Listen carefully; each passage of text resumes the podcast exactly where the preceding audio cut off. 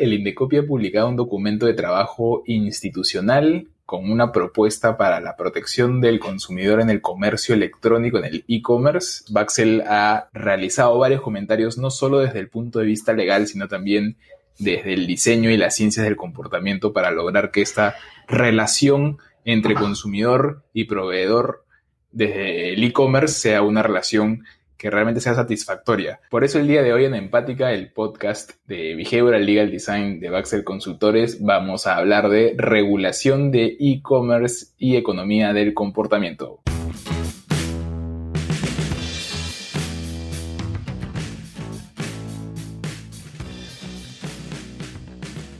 Hola, ¿qué tal? Soy Mario y hoy estoy como siempre junto a Ale Infantes, nuestra behavioral legal designer, y esta vez tenemos como invitado a Juan Chang, él es socio eh, mío en Baxel Consultores y es quien ha revisado a detalle y se ha encargado de preparar los comentarios junto a nuestro equipo de, de legal design.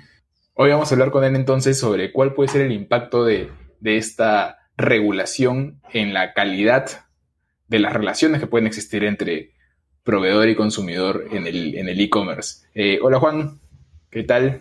Hola Mario, ¿qué tal? Hola Juan, ¿qué tal? Hola Ale. Como, como ven, Juan está muy emocionado de estar acá. no, su emoción no sobrepasa. La emoción de Juan no sobrepasa. Este... Eh, solamente estoy rogando para que sea viernes y se acaben las clases del colegio. Este, nada, solo, eh, Juan, ¿tú qué, ¿tú qué opinas sobre qué significa regular para e-commerce? ¿Cuál es el reto que tienen las autoridades frente a este escenario para la regulación? Eh, gracias, Ale. Eh, mira, siempre que sale un nuevo sistema de contratación, comienzan a generarse un montón de inconvenientes y estos problemas los vemos desde la época pues en que los contratos se celebraban en fax, ¿no? A través de fax. La gente discutía, la gente discutía cuándo se suscribe el contrato, cómo son las condiciones, cuándo hay contrapropuesta. Y eh, siempre ha generado eh, el derecho como, como suele suceder, es muy eh, restringido en cuanto a su regulación. Y cada vez que sucede un hecho nuevo, el derecho no sabe muchas veces cómo acoplarse, ¿no? Eh, la realidad muchas veces supera el derecho, ¿no? A veces trata de acomodarse a los nuevos hechos y eso es lo que tenemos con el caso de e-commerce, ¿no? Es un nuevo sistema de contratación que, ni tan nuevo es, pero digamos ha, tenido su principal desarrollo en Perú debido a, las consecuencias de la pandemia, ¿no? Entonces, este, la propuesta del Indecopy es una respuesta, digamos, a, esta explosión, digamos, en, en el e-commerce dentro del Perú, ¿no? Sí, el e-commerce es una nueva forma de regulación no tan nueva, porque al final es trasladar a un medio digital los principios básicos de contratación, ¿o no? Sí, exacto. Este, al final de cuentas, el derecho eh, suele ser acartonado, digamos, pero a veces lo acartonado funciona, porque precisamente porque el derecho es tan acartonado y es muy difícil de cambiar, ¿no es cierto? Porque hay toda una maquinaria detrás y no simplemente el Estado puede cambiar una norma cuando se le da la gana, es que los legisladores suelen ser muy cuidadosos en la manera en que regulan las cosas, ¿no? Y muchas veces las regulan para abarcar no solamente lo que sucede ahora, sino lo que va a suceder en el futuro, ¿no? Lo que creen que puede suceder. Y a veces el derecho simplemente tiene que ajustar su interpretación a los nuevos hechos, ¿no?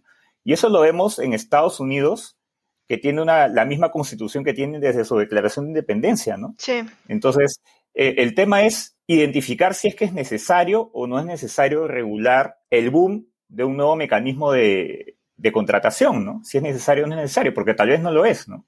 Y algo que, que, conversábamos cuando hacíamos el análisis de la propuesta de Indecopy es que Indecopy, antes de esta propuesta, ha podido dar una respuesta una, buena respuesta, una respuesta eficiente a los retos que el, comercio electrónico les ha generado en la pandemia.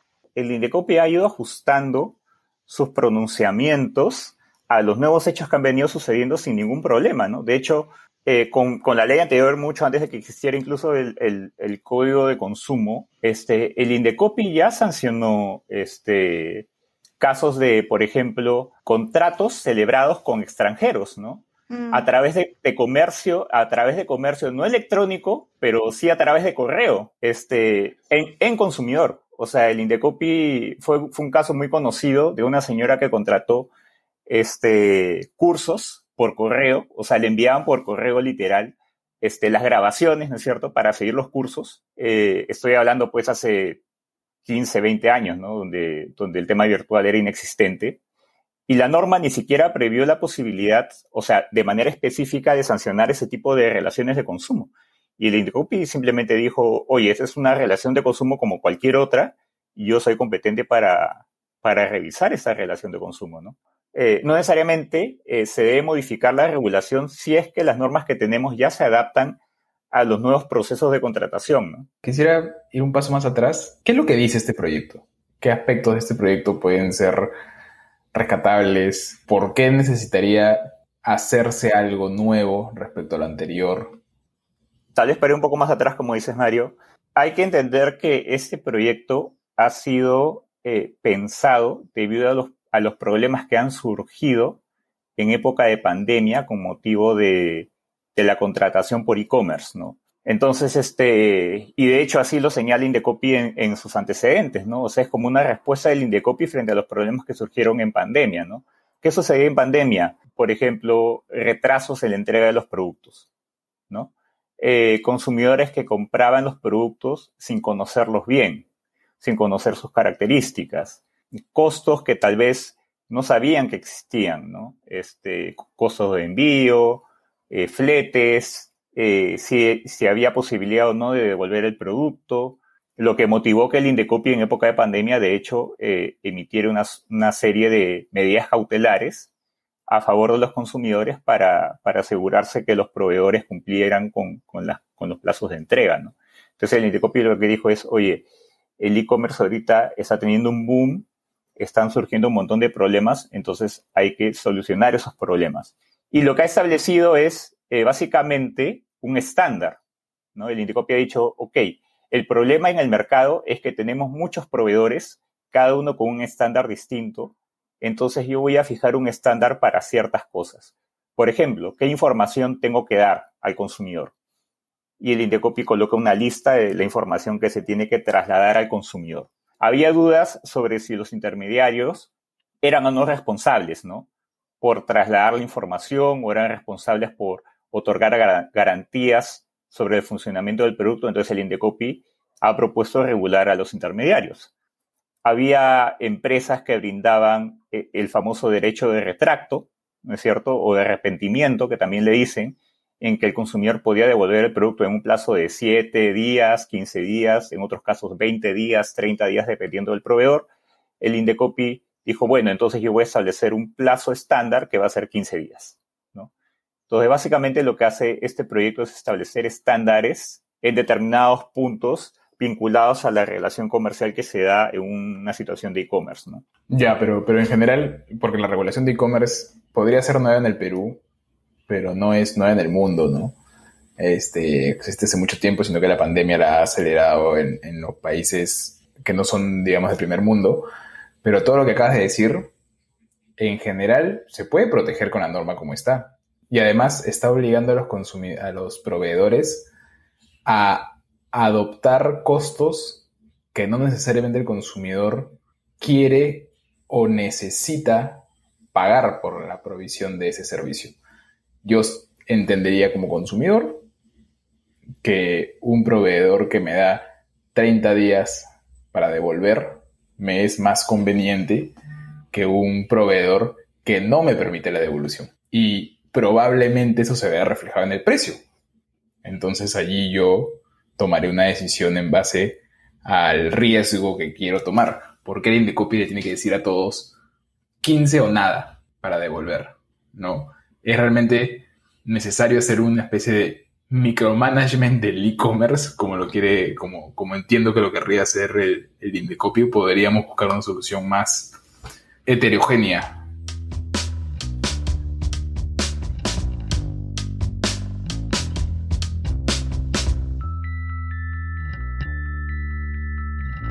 A ver, e, es interesante lo que comentas y de hecho fue eh, uno de los principales puntos que tocamos en nuestros comentarios a la norma, al proyecto normativo.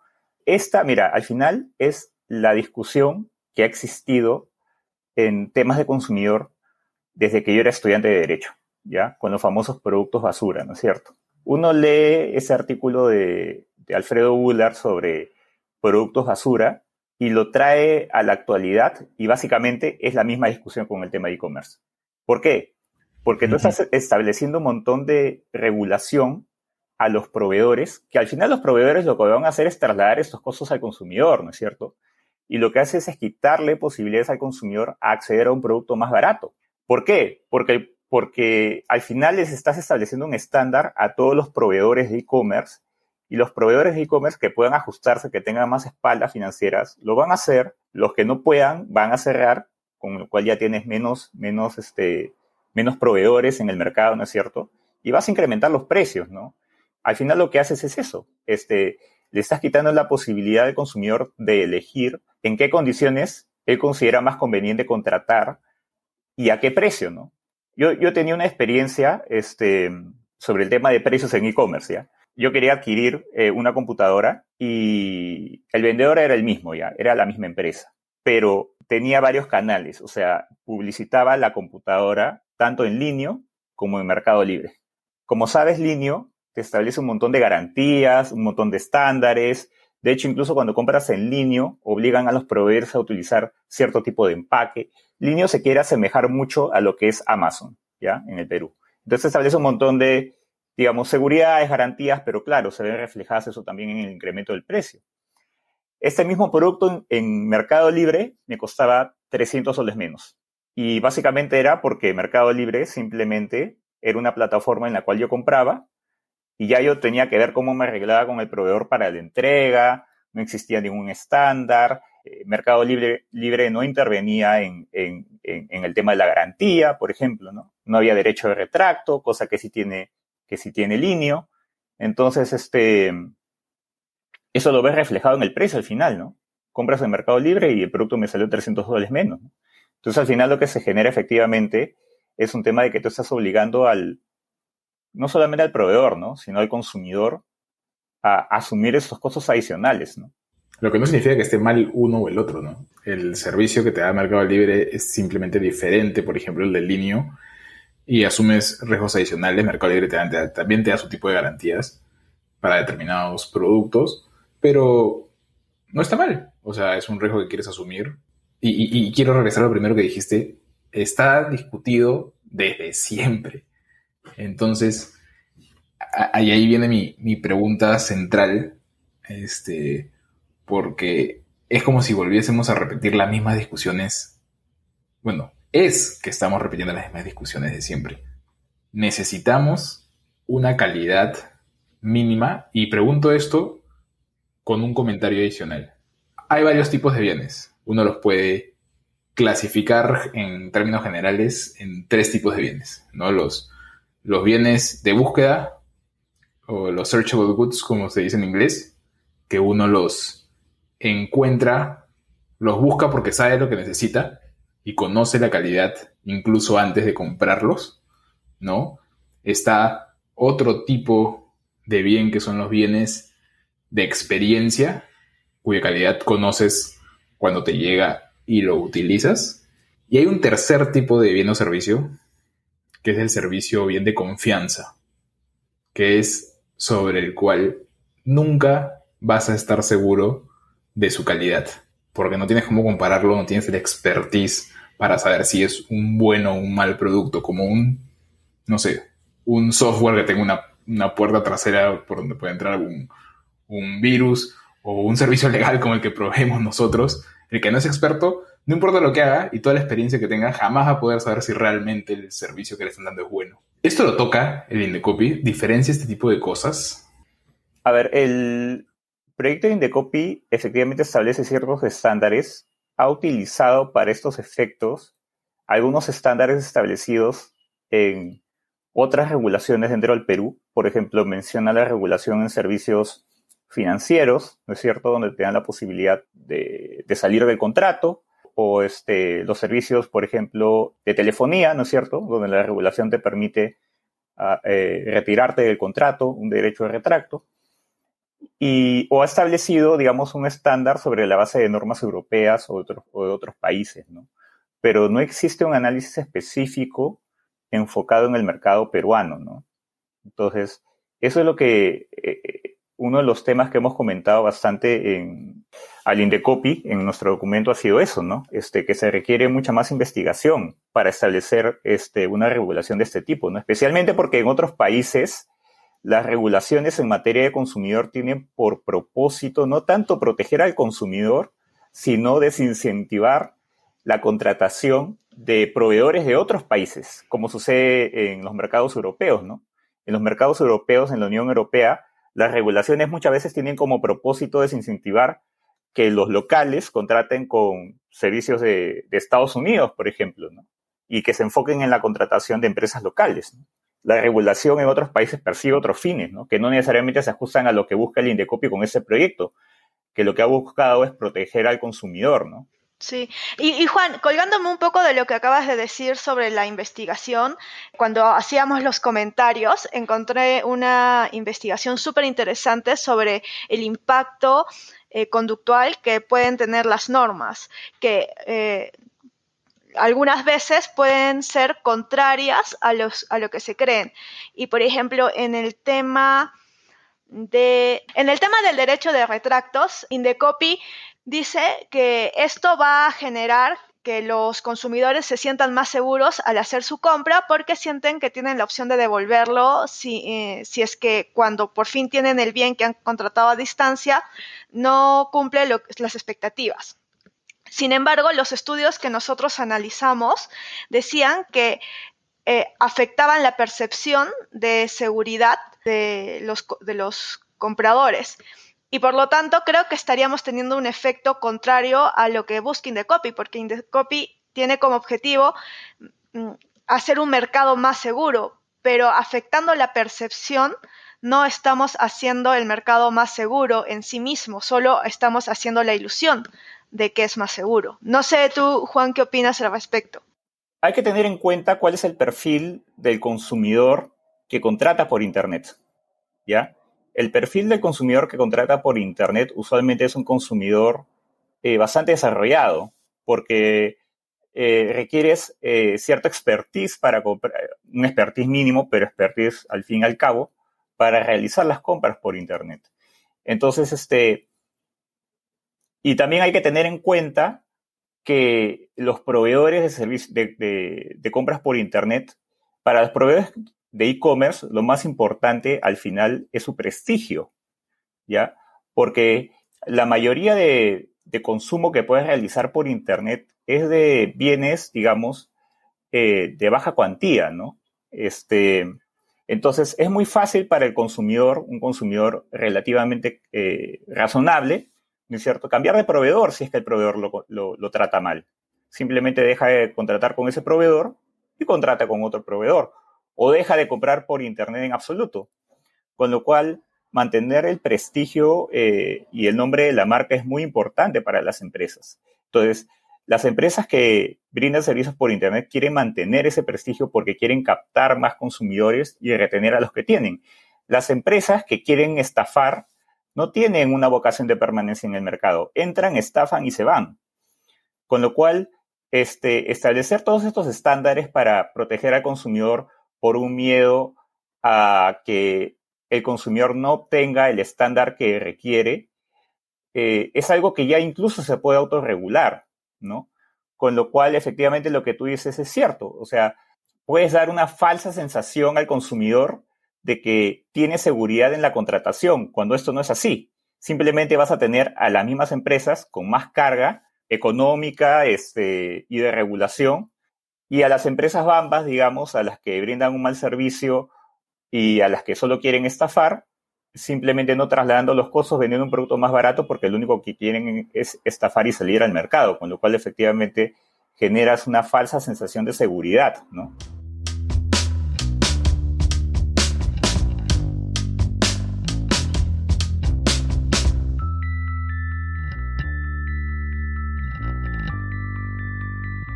Todo lo que estamos comentando ya está en el código de consumo. no hay muchas cosas más que pueda agregar una legislación específica de, del comercio electrónico.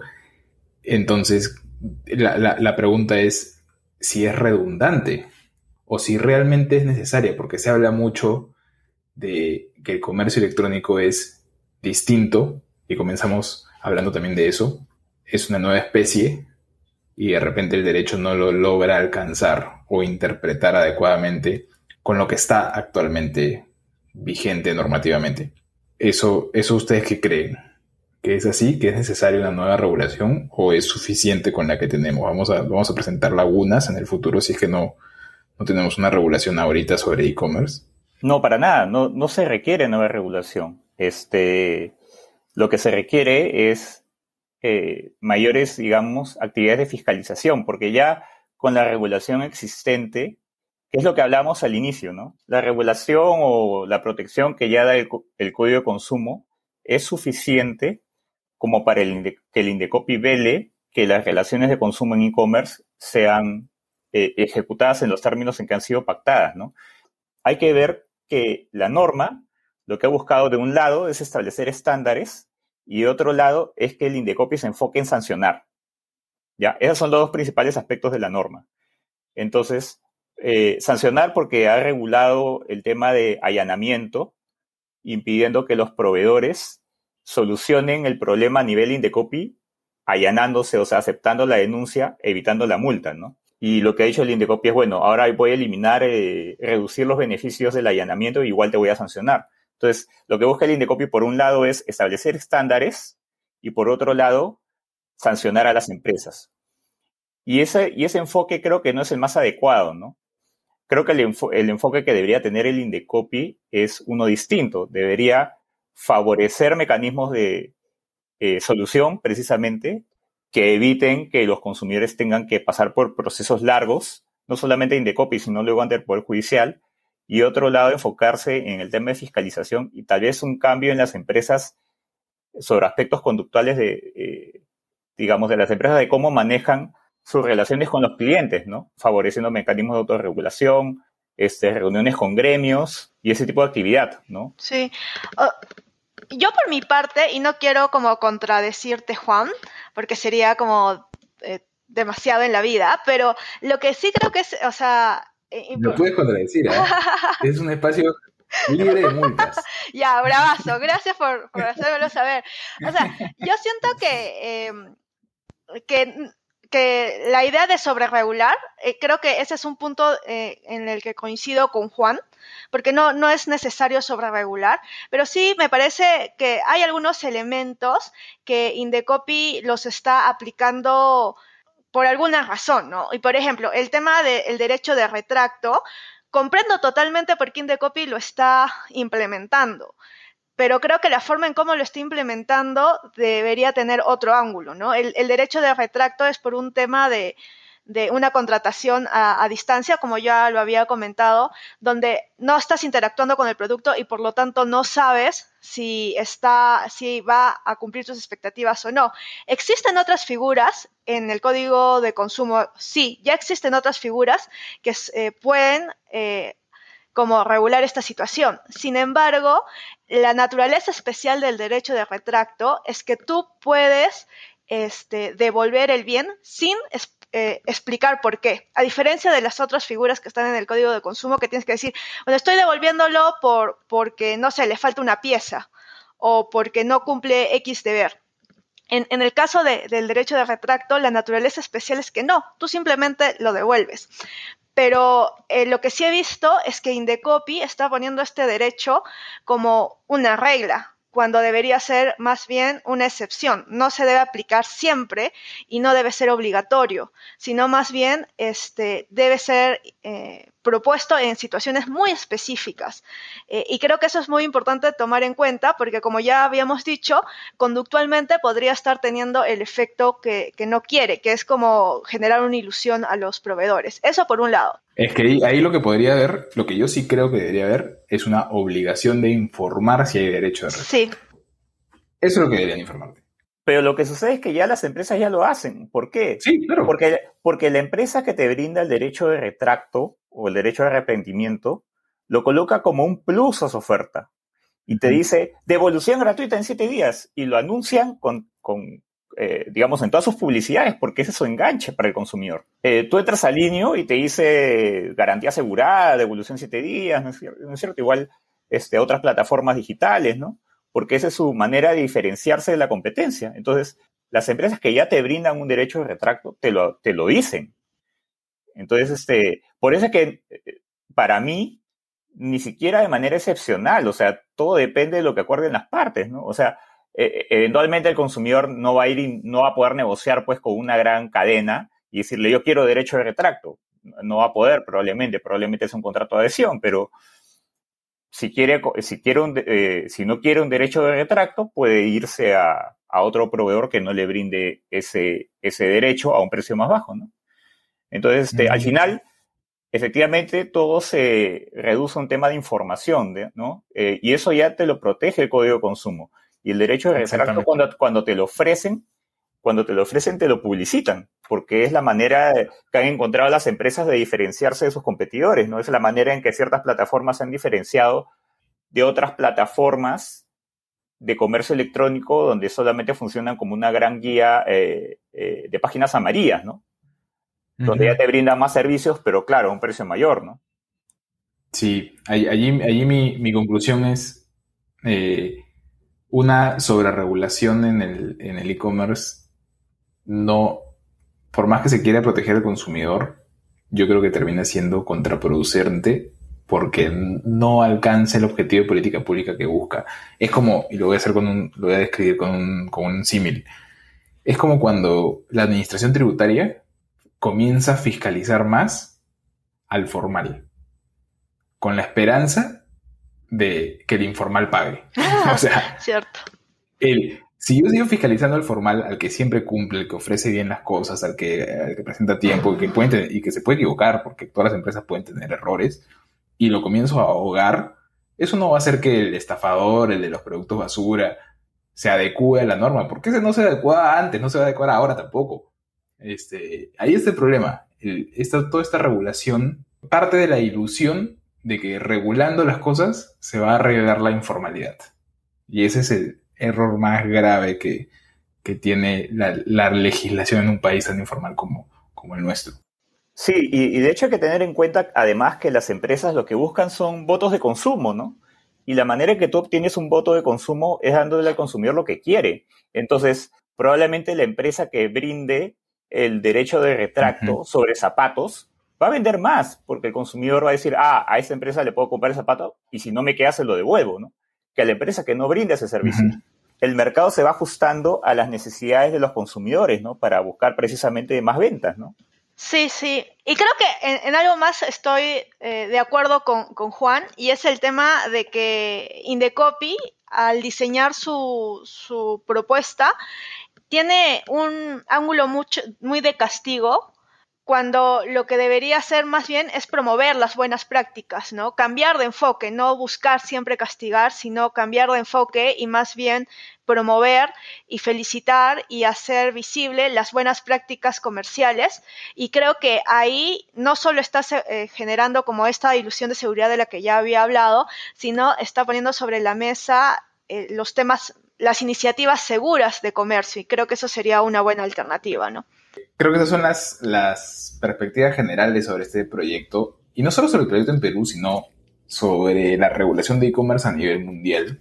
Creo que hay mucho temor de mucha desconfianza en el e-commerce y creo que es porque es muy fácil eh, tener disponible la información sobre las situaciones que, pasaron mal en Internet, porque no, no, no pasa un día en el que uno entre a una red social, a Facebook, a Instagram, a lo que sea, y se encuentre una queja de alguien diciendo que algo salió mal.